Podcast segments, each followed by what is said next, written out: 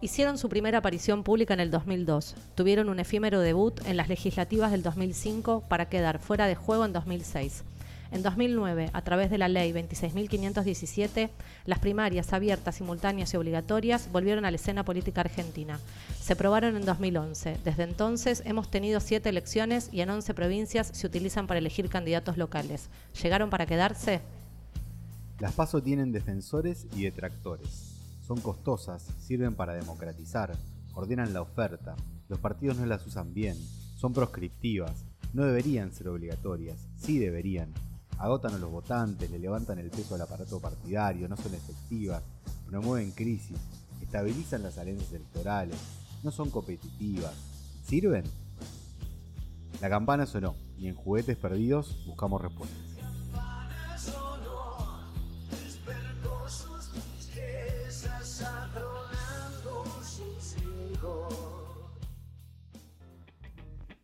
No es politólogo, pero participó en más elecciones de las que puede contar. Sabe lo que es un Bitcoin gracias a los videojuegos. Es categóricamente digital, experto en comunicación política e innovación pública. Él es Juan Luis. No es periodista, pero tiene una vieja radio espica. Es hincha fanática de River, profundamente analógica.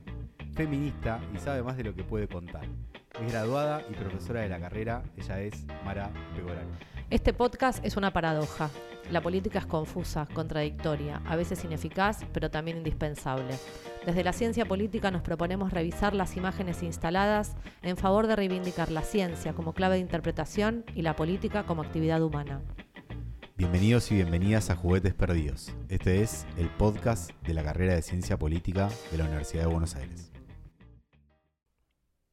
Bienvenidos, bienvenidas. Primer episodio, Juguetes Perdidos, el podcast de la carrera de Ciencia Política. Hola, Juani. Buenas, ¿cómo estamos? ¿Cómo va? ¿Todo bien? Todo bien acá, arrancando a ver cómo sale esto, ¿no? Esta nueva aventura que nos proponemos desde la carrera. Un poco la idea de este primer episodio es discutir las paso, ¿no? El título es Las paso perdidas y la pregunta es si tiene sentido seguir haciendo paso, si sirven para algo las paso esta paso fue una paso medio extraña, porque fue participó menos gente, pero a la vez concitó bastante revolución a posteriori de lo que pasó con el resultado de la paso. ¿Cómo la viste? A ver, fue una elección en pandemia, ¿no? Digo, es un dato que no podemos obviar, ¿no? Fue la, primera experiencia que nos toca como país vivir en ese sentido. Y creo que esto va a aparecer un poco, ¿no? Digo, la, la participación claramente fue afectada, pero no sé si tanto, ¿no? Digo, no sé si realmente eh, la gente quería participar o no quería, parece que quería, ¿no? Hay algo extraño, las PASO tienen una imagen poco agradable en los medios de comunicación y en general después terminan resultando bastante más efectivas de lo que son. Como nos proponemos acá discutir un poco de verdades instaladas, salimos no a la calle, sino que lo fuimos a buscar deliberadamente y hicimos tres entrevistas bastante largas a tres personajes que nos parece clave que puedan dar su opinión y su mirada eh, antes de hablar con la estrella que va a ser en este episodio, pero que no les vamos a adelantar todavía quién es. Van a tener que esperar, van a tener que escuchar para llegar al final y saber quién es la estrella de este episodio. Y para eso primero le fuimos a preguntar a Paula Clerici. Paula es doctora en ciencia política, investigadora del CONICET y profesora de la Universidad de Buenos Aires. Le preguntamos también a Florencio Randazzo, uno de los arquitectos de la ley de primarias abiertas, simultáneas, obligatorias. Y por último, fuimos hasta el mismo corazón del periodismo y hablamos con Nacho Ortelli, que es periodista de radio y televisión y hace muchos años que cubre política y, Casa Rosada y suele tener una cantidad de off interesante que, que algo nos contó cuando hablamos con él. Lo primero que les preguntamos a estos personajes que nos parecía importante es a partir del resultado de la PASO 2021, esta pandemia que dice Juani, si las PASO sirven para algo. ¿Sirven las PASO? Yo creo que la pregunta es ¿para qué? Sirve para muchas cosas, em, principalmente la motivación política para que saliera esta ley de, PASO en 2009 y que se implementara a partir de 2011 fue básicamente para que el peronismo pudiera contener su disidencia interna me parece que para eso fue eh, muy útil. Em, otros objetivos que señalaban discursivamente el debate en el Congreso y que, se plasmó en la ley es, bueno, ordenar un poco la oferta partidaria, em, democratizar la elección, al trasladarle de nuevo a la ciudadanía la posibilidad de que defina dentro de distintos espacios quiénes serían eh, los candidatos a la elección general. Me parece que todos esos objetivos fueron cumplidos. O sea, si evaluamos eh, las pasos en función de eso, me parece que sirven. Eh, y todos los espacios, en mayor o menor medida, en los distintos distritos y para las distintas categorías de cargo, lo fueron usando. Ay, Mara, qué pregunta. Mira, yo te cuento cómo surgieron las pasos. Las pasos surgieron eh, básicamente para resolver un problema que estaba vinculado a la elección de los candidatos por parte de los partidos políticos. Ahí nos encontramos con la dificultad que esa selección de los candidatos quedaban muchas veces en padrones que estaban muy viciados, eh, con baja participación, o en las cúpulas políticas entonces nos pareció que, era una decisión, eh, por lo menos interesante, que esa decisión pasase a formar parte de la ciudadanía en términos generales, para que todos pudiéramos participar, eh, en forma simultánea y obligatoria, para elegir los candidatos de los diferentes partidos políticos. Ese fue el sentido de eh, la ley de pasos. El otro gran capítulo que tuvo la paso, para mí sumamente interesante, es que la publicidad audiovisual sea gratuita para todos. Porque me parece que ponen igualdad de oportunidades a los partidos chicos, a los partidos grandes, a los dirigentes que tienen recursos, a quienes no tienen. Entonces me parece que ahí hubo un avance importante. Ahora, creo que, finalmente el, sentido que tuvo era que las diferentes visiones dentro de un mismo espacio político participaran en una elección general, para que quedase una sola, un solo candidato de ese espacio. Sin embargo, eso se fue desvirtuando. Eh, pero también tiene otros beneficios, como por ejemplo una elección general con menos listas, porque en realidad te establece un piso eh, básico eh, para pasar a la elección general de un punto y medio.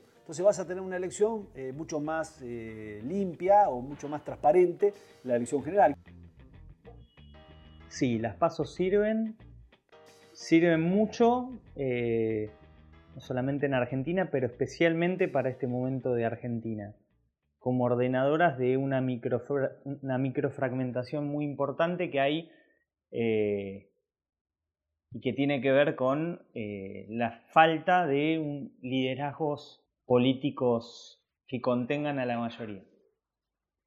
Así son. Las pasos son una etapa, si se quiere, previa, preliminar, un primer approach a lo que es la elección general. No, no legitiman, en todo caso transmiten lo que, lo que está pasando y y, lo, que la gente, lo que la gente quiere expresar. La pregunta es si la gente quiere expresarse y se entiende que la paso es el lugar para expresarse, ¿no? Sí, a mí me parece que las elecciones son algo más que una expresión, ¿no? Digamos, hay, hay una lógica donde en la medida que vos participás de una primaria abierta, simultánea, obligatoria, te estás involucrando a la hora después de pedir rendición de cuentas. La paso te obliga a otro compromiso político, porque te, obliga a informarte para la selección de los candidatos y te obliga a informarte después para la elección general. Y me parece que tiene una gran ventaja, que los entrevistados no lo dijeron, pero lo voy a decir yo, que es que con la paso se empieza a desarmar el argumento de que los candidatos son puestos solo por los partidos políticos. ¿no? Digamos, los partidos políticos tienen la responsabilidad de hacer la oferta, pero la conformación final de las listas es a partir de la participación ciudadana. Y me parece que la PASO viene a romper un poco la lógica de la cúpula partidaria, de la designación a dedo. Y creo que en ese sentido la cuestión vinculada a la participación eh, es importante y me parece importante poder escuchar lo que dijeron tanto Paula como Nacho respecto de cuánto quiere la gente participar yo no sé si las rechaza. Digamos, bueno, alguno de los argumentos que aparece es eh, eh, que no sé si son reclamos mayoritarios, ¿eh? cuántas veces tengo que ir a votar, ¿no? Como si la práctica de, la elección fuera una carga, o qué caro le resulta al Tesoro Nacional o de las distintas provincias llevar adelante otro turno electoral. Bueno, pero yo no sé si esas voces son mayoritarias. Me parece que son voces muy ruidosas, ¿no? Porque aparecen en los medios, los medios las levantan no sé si decir que la ciudadanía las rechaza en general. Daría la impresión de que la paso no define nada, ¿no? Entonces, ¿para qué voy a ir a votar si no define nada? Y, por eso esta sensación de que en la elección general se juega todo, cuando en realidad en las primarias para aquellos espacios que abren eh, su interna y presentan más de una lista de candidatos, sí se define eh, si es una elección eh, para la categoría de cargos ejecutivos, se define cuál de las dos fórmulas pasa a la general. Y si es un cuerpo legislativo lo que está en juego, bueno, se define cómo se va a armar esa, lista para la elección general. bueno, esa percepción entonces es correcta en el sentido que el resultado final de quienes van a asumir los cargos sí es en la general y no en la paso. Pero esto también presenta la idea de cómo se vota en uno y otro espacio, esta idea del voto estratégico o del voto sincero, ¿no? esta idea de que, bueno, en la paso puedo jugar estratégicamente, tanto votando eh, en contra del que no quiero que gane, como votando a favor del que sí quiero que, que tenga más votos, y en la elección general algún voto sincero. Esa es una falacia, ¿no? Que la ciudadanía no le interesa participar. 70% de participación en una pandemia es un nivel altísimo. Eh, eso punto número uno. Punto número dos tiene que ver, creo, los medios, eh, algunos medios han comprado el discurso de eh, es un gasto destinar 10 mil millones de pesos a una elección ese dinero hay que destinarlo a, bueno, supuestamente siempre iniciativas que tienen eh, una connotación más positiva que, una elección, eh, pero no, de ningún modo son un gasto, son una inversión y, en definitiva eh, lo que ha quedado demostrado, quienes querían derogar estas, estas elecciones se encontraron con sorpresas, sorpresas por la participación, sorpresas en algunos casos por buenos resultados. Había dirigentes opositores que, estaban de acuerdo con derogar estas PASO y encontraron en las PASO eh, un cobijo que, no hubieran tenido si, se hubieran derogado. Y, es un instrumento válido, no, no, creo en, Tiene un poco de antipolítica eso de, las PASO no sirven. Tiene un, un tufillo antipolítica. Me gusta esto que dice Nacho de, las preguntas con tu fillo antipolítica, ¿no? Digamos, y ahí tengo que ir a, la que para mí es por excelencia lo que siempre se expresa mal sobre las pasos. Mi pelea con la forma en la que se habla de las pasos. Siempre que hay paso, después salimos a hablar de ganadores y perdedores. Técnicamente, para la ciencia política no hay ganadores y perdedores, porque en todo caso habrá ganadores y perdedores al interior de los frentes que compiten, pero entre los frentes no los hay. Bueno, un poco tratando de ver si efectivamente la ciencia política tiene razón en esto o no, eh, le volvimos a preguntar a Randazo, volvimos a hablar con los medios de comunicación. Nacho nos dio una mirada bastante interesante y me parece, Juani, que vale escucharlos. yo creo que sí, sí, sí, claro que hay ganadores y, perdedores. Por un lado, primero los que no llegan al unimedio, que no pueden competir en la elección general, y después los que en, en aquellas alianzas en las cuales hay participación de competencia dentro de la misma alianza, siempre hay uno que gana y que pierde. El tema es la inteligencia, en este caso, de los partidos que integran la alianza, de definir cuál van a ser la representación de las minorías. Y a mí me parece que es muy inteligente establecer escalones diferentes para que finalmente aquellos que sacaron determinados porcentajes puedan integrarse en la lista. Electoralmente sí, eh, pero me parece que, que conceptualmente no. Conceptualmente hay eh, espacios que eventualmente les va mejor en una elección, pero que después les puede ir peor. Eh, no, no, no, veo, no veo vencedores ni vencidos. Vencedores y vencidos, juguetes perdidos, ¿no? Hay lugares comunes en la cultura que se mezclan con, la realidad y con la conversación pública que, van a seguir apareciendo seguramente en estos días. Yo creo que también hay un, hay un otro de esas este, frases comunes que se reproducen esta idea de los ganadores y perdedores, que es la de las pasos son una encuesta, ¿no? Este, y hasta dónde lo, seguimos leyendo de esa forma. Yo coincido y me parece que ahí hay algo, nobleza a reconocer. A mí no me gusta la imagen de ganadores y perdedores, pero reconozco que eh, la mirada de Nacho sobre la, diferencia entre ganadores y perdedores electoralmente y ganadores y perdedores políticos eh, tal vez no sea para, para, para desestimar así tan, tan fácilmente en, defensa de la técnica, de la ciencia política y plantando bandera, yo tenía una idea como que las imágenes simplificadas atentan contra lo que podemos reivindicar de la política desde la ciencia política y me parece que, Nacho y, y Randazo me pusieron a pensar desde otro lugar. Me queda la última pregunta antes de llegar a nuestra invitada. Ya les advierto que es mujer. Eh, ya se deben estar imaginando quién es. Me queda la última, que es una pregunta más general eh, y que siempre se discute cada vez que vamos a votar, que es la cuestión de la obligatoriedad del voto.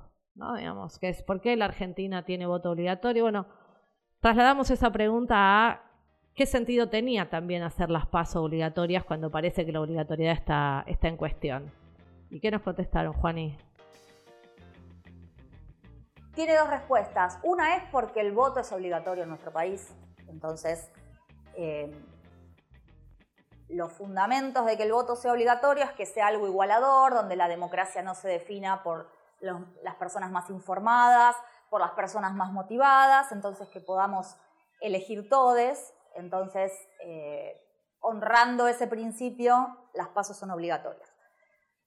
Me parece que hay otro motivo y que, no invalida este, este primero, pero también que tiene que ver con que las candidaturas no se definan por solo quienes están motivados, eh, solo por quienes están informados. Entonces, si la idea o uno de los principios o uno de los, eh, de, los argumentos para las PASO era democratizar entonces estas internas, no podría ser optativo si la idea de la elección democratizada es que todo el mundo vote, ¿no?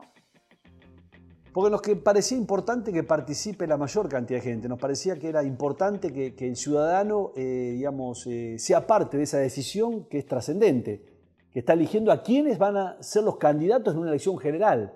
Por eso la idea era precisamente eh, ampliar la frontera de participación, porque creo que cuando más gente participa, menos posibilidad de equivocarnos hay. Sí, no es que nos someten, en realidad te crean partidos nuevos. Están obligados los que conforman la alianza en participar de la pasión. Acá surge una discusión que me parece que no siempre ponemos sobre la mesa, que es la doble obligatoriedad, ¿no? Digo, la obligatoriedad de los ciudadanos de participar, pero también de los partidos, ¿no? De elegir o no someterse a poner en, en juego ¿no? la definición de los cargos. Eh, y creo que claramente la experiencia del propio arquitecto en ese sentido ha sido muy particular. Es interesante eso, porque es obligatorio para los partidos eh, ir a la paso, pero no es obligatorio hacerla competitiva.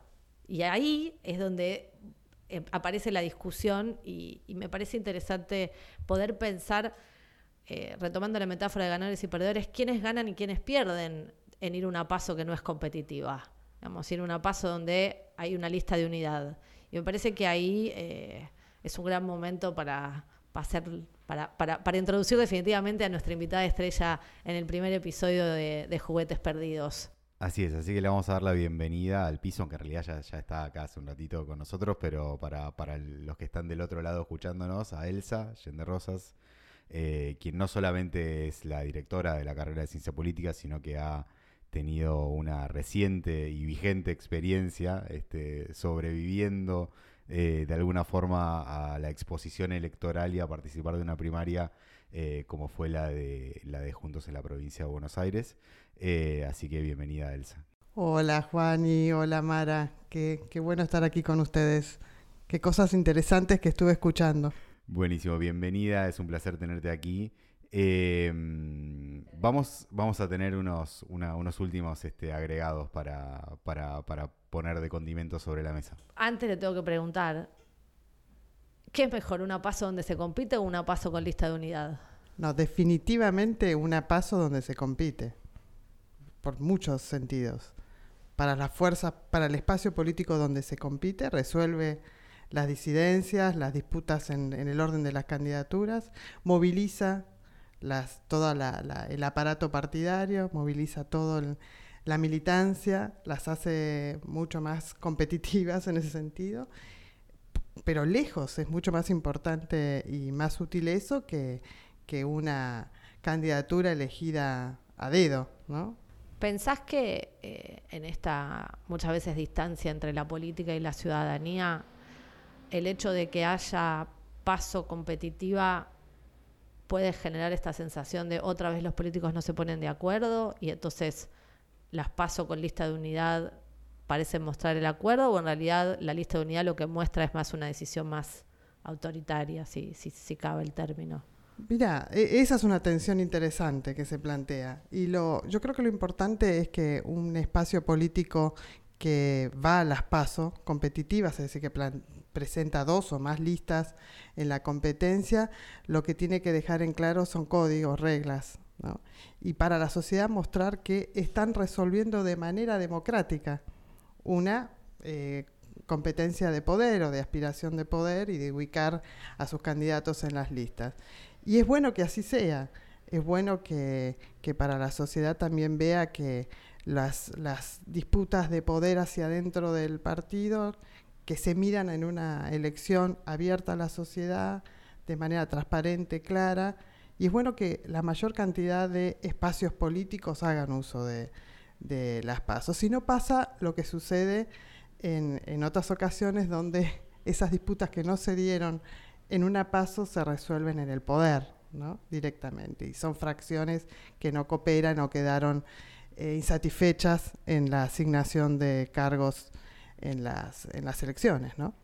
Ahí quizás hay, dos reflejos ¿no? de esto último que, que planteás, tanto en la elección paso y, lo que sucede después dentro del gabinete en 2017 como lo que sucedió ahora que hemos visto hace un poco, ¿no? donde los oficialismos no someten a la, a, la, a la, voluntad popular la forma de ordenar las prioridades dentro de los espacios que conforman ese frente electoral y eso luego estalla en una, como podemos llamarla de diferentes formas, ¿no? Digo, pero crisis mediática de gabinete, ¿no? Donde esas, esas diferencias que uno no somete a decisión, eh, participando a aquellos votantes que los pusieron en ese espacio, eh, termina luego eh, generando que esa, esa, e, esa, tensión estalle de una forma pública, ¿no?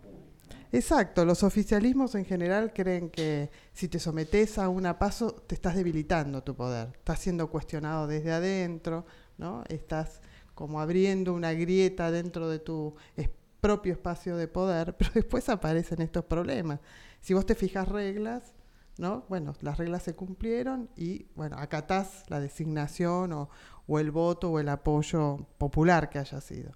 Si no lo haces, terminan apareciendo estas pujas, estas disputas adentro de, los oficialismos en el poder, ¿no? Me parece interesante porque eh, le preguntamos a Randazzo y le preguntamos a Paula Clerici ¿Qué pasa con los efectos de la paso y esta percepción de que las paso debilitan? Que es otra verdad instalada, ¿no? Digamos, ir una paso te debilita. O te va mal el resultado de la paso y te debilitas. Y nos contestaron esto. En 2015, cuando podíamos en un espacio político al que yo pertenecía, eh, como precandidato, elegir el candidato a presidente para que tenga la suficiente legitimación en un régimen presidencialista, eh, se evitó. Cuando en el 2017 yo le planteé a Cristina ir a una paso y competir, Cristina, que era finalmente presidenta en el momento que se, eh, digamos, sanciona la paso, eh, decidió crear unidad ciudadana para no participar en la paso. Hay una experiencia reciente que creo que fue, que fue interesante e inteligente, que fue la de Cambiemos, que fue la de Juntos. Permitir que Facundo Manes, digamos, participe de una paso en contra de un candidato como eh, Santilli. ¿Y eso qué hizo? Eso hizo que haya mayor participación en el espacio y que, por supuesto, tengan un resultado más favorable. A mí me parece que, mm, atribuirle a las PASO la polarización del sistema de partidos es un poco embarrar la Pero yendo a la pregunta, me parece que la responsable de que haya dos polos, para no hablar de polarización, no son las PASO, sino que es el sistema de partidos tal como se empezó a configurar o a reconfigurar, o donde los... Em, donde las coaliciones terminaron absorbiendo partidos menores que estaban pululando eh, más por el centro y entonces la lógica hace que sea más conveniente para estos espacios competir en frentes electorales. Antes de que existieran las PASO, hubo muchos partidos, el PJ es un exponente que tradicionalmente compite en frentes electorales. Bueno, e-, evidentemente la paso tiene efectos, pero no necesariamente son negativos. Y me parece que ahí hay un desafío, y acá Juan y vos me vas a poder ayudar más, porque la comunicación es lo tuyo, no lo mío. Es en qué medida la manera en la que construimos el mensaje determina cómo leemos después los resultados. hablamos de efectos y siempre pensamos efectos negativos. ¿No? Digamos, el efecto nunca puede ser positivo. Me parece que, ahí tanto lo que, lo que cuenta Randazzo como lo que cuenta Paula o lo que Paula refiere sobre la naturaleza del sistema de partidos son efectos positivos que, que las PASO ofrecen.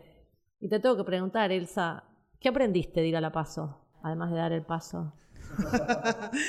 qué buena, qué, buen, qué buena pregunta.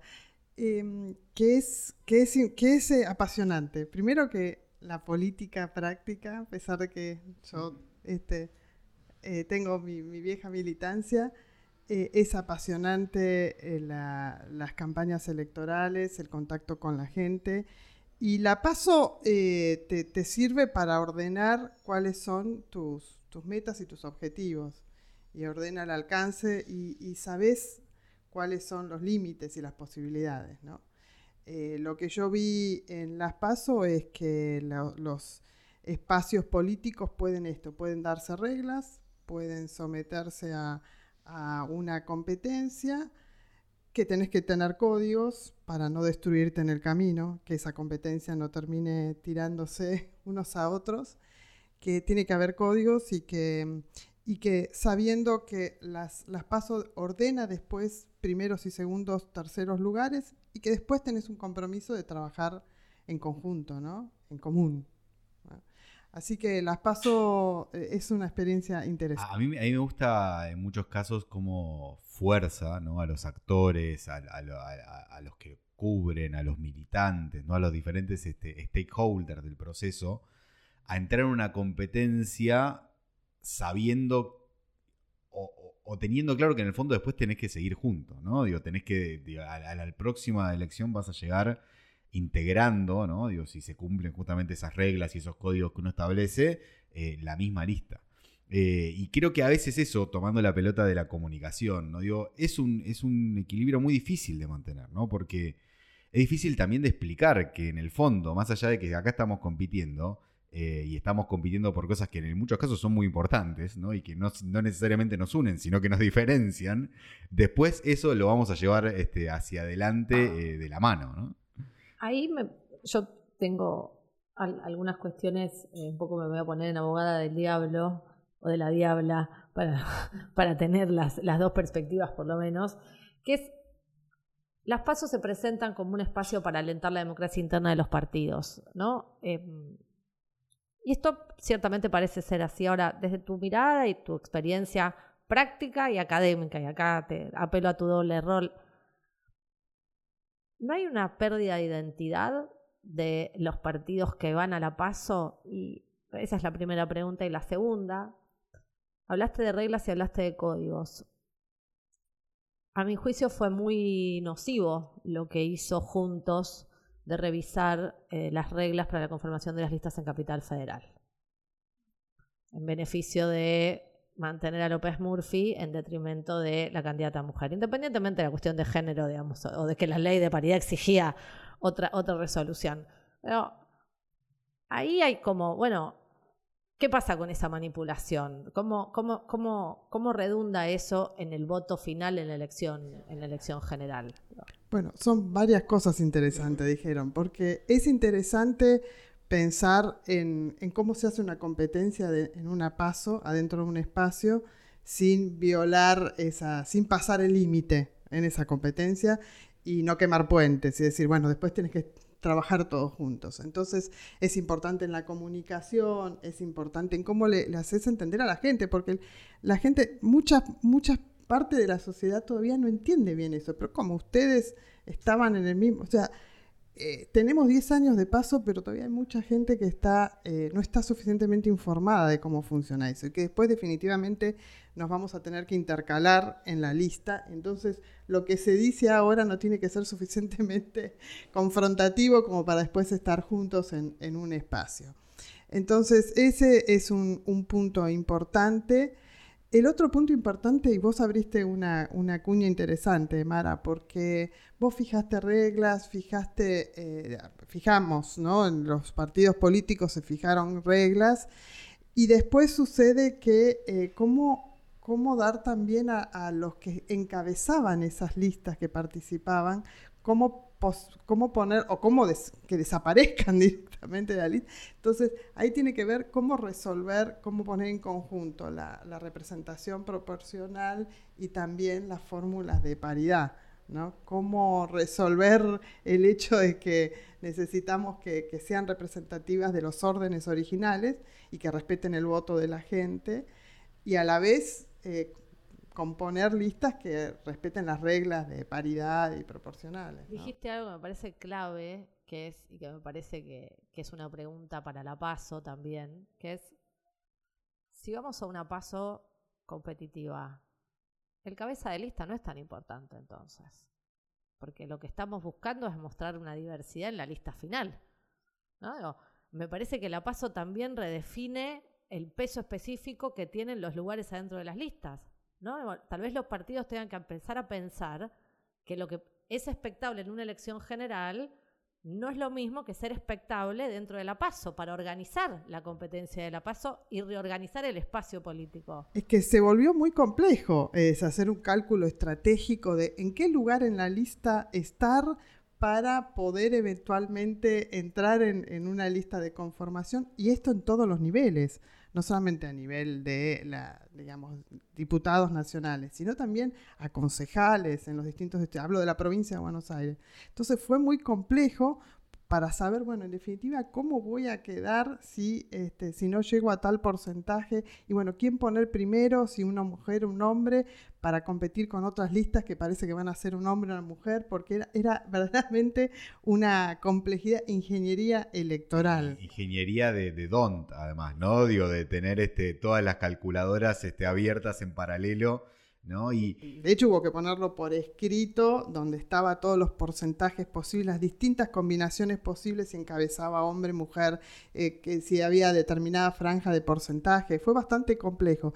Y perdón que retome otra cosa, el tema de la identidad que vos mencionaste me parece muy importante. Eh, cómo respetar después eh, la, la, identidad de cada uno, es decir, hay, donde hay un espacio, donde hay más o menos una mirada compartida y después eh, respetar o preservar o mantener la identidad de, las listas que había.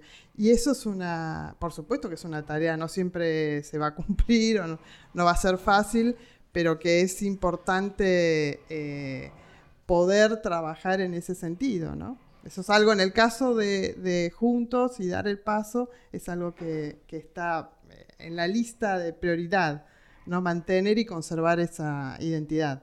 Dijiste algo y me abre otro tema que no lo vamos a poder responder acá, pero lo voy a dejar planteado hacia adelante, que es, hablaste de que en la ingeniería electoral del reparto empezaron a tomar mayor valor en términos de pagos laterales en la política, no vamos a decir otra cosa, em, niveles menores de competencia. ¿No? Digamos, entonces, eso hace que la torta sea más grande. Y si hay más para repartir, podemos más personas ponernos de acuerdo. Y, porque nos ponemos de acuerdo a la medida que todos tenemos un, pedazo de la torta. Si no, no nos ponemos de acuerdo. También digamos eso, digamos todo. Y, también digamos que eso tiene un reflejo claro en la provincia de Buenos Aires, ¿no? Donde digo, la, competencia primaria se despeja, ¿no? Y, todo, y toda la, la construcción de listas, más allá de que en la lista corta y todo eso también es parte de la negociación, ¿no? Ni más ni menos en el, diseño de la propuesta y de cómo eso se ve en, la, mesa de votación. Son muchas variables a tomar en consideración. Esto era una práctica eh, usual ya en partidos políticos donde tenían distintas líneas internas y vos tenías que llegar a la conformación final de la lista. Y es cada vez, lo vamos a tener cada vez más presente en la medida que haya coaliciones electorales. Y las coaliciones, como decimos, llegaron para quedarse en Argentina y en los países de la región. Entonces, eh, esto va a ser camino al andar, va a haber que seguir eh, ensayando, prueba y error y, trabajando en este sentido, ¿no? Me refiero en todos los espacios políticos, cómo encontrar las compensaciones que vos decís, ¿no? Y, cómo negociar eh, a distinta escala compensaciones, incentivos. Bueno, de eso se trata la política. Ese es el núcleo de la política. Elsa, te tengo que hacer la última pregunta. Se hizo el escrutinio definitivo, provincia de Buenos Aires, vas 18. en la lista oficial de Juntos? ¿Va a ser una lista sábana? Uh, qué pregunta, Mara. Lista sábana. Em, eso mejor preguntáselo a los expertos, a los que van a participar en el segundo episodio de Juguetes Perdidos. Gracias, Elsa. Gracias, Juaní. Muchas gracias. Gracias a ustedes.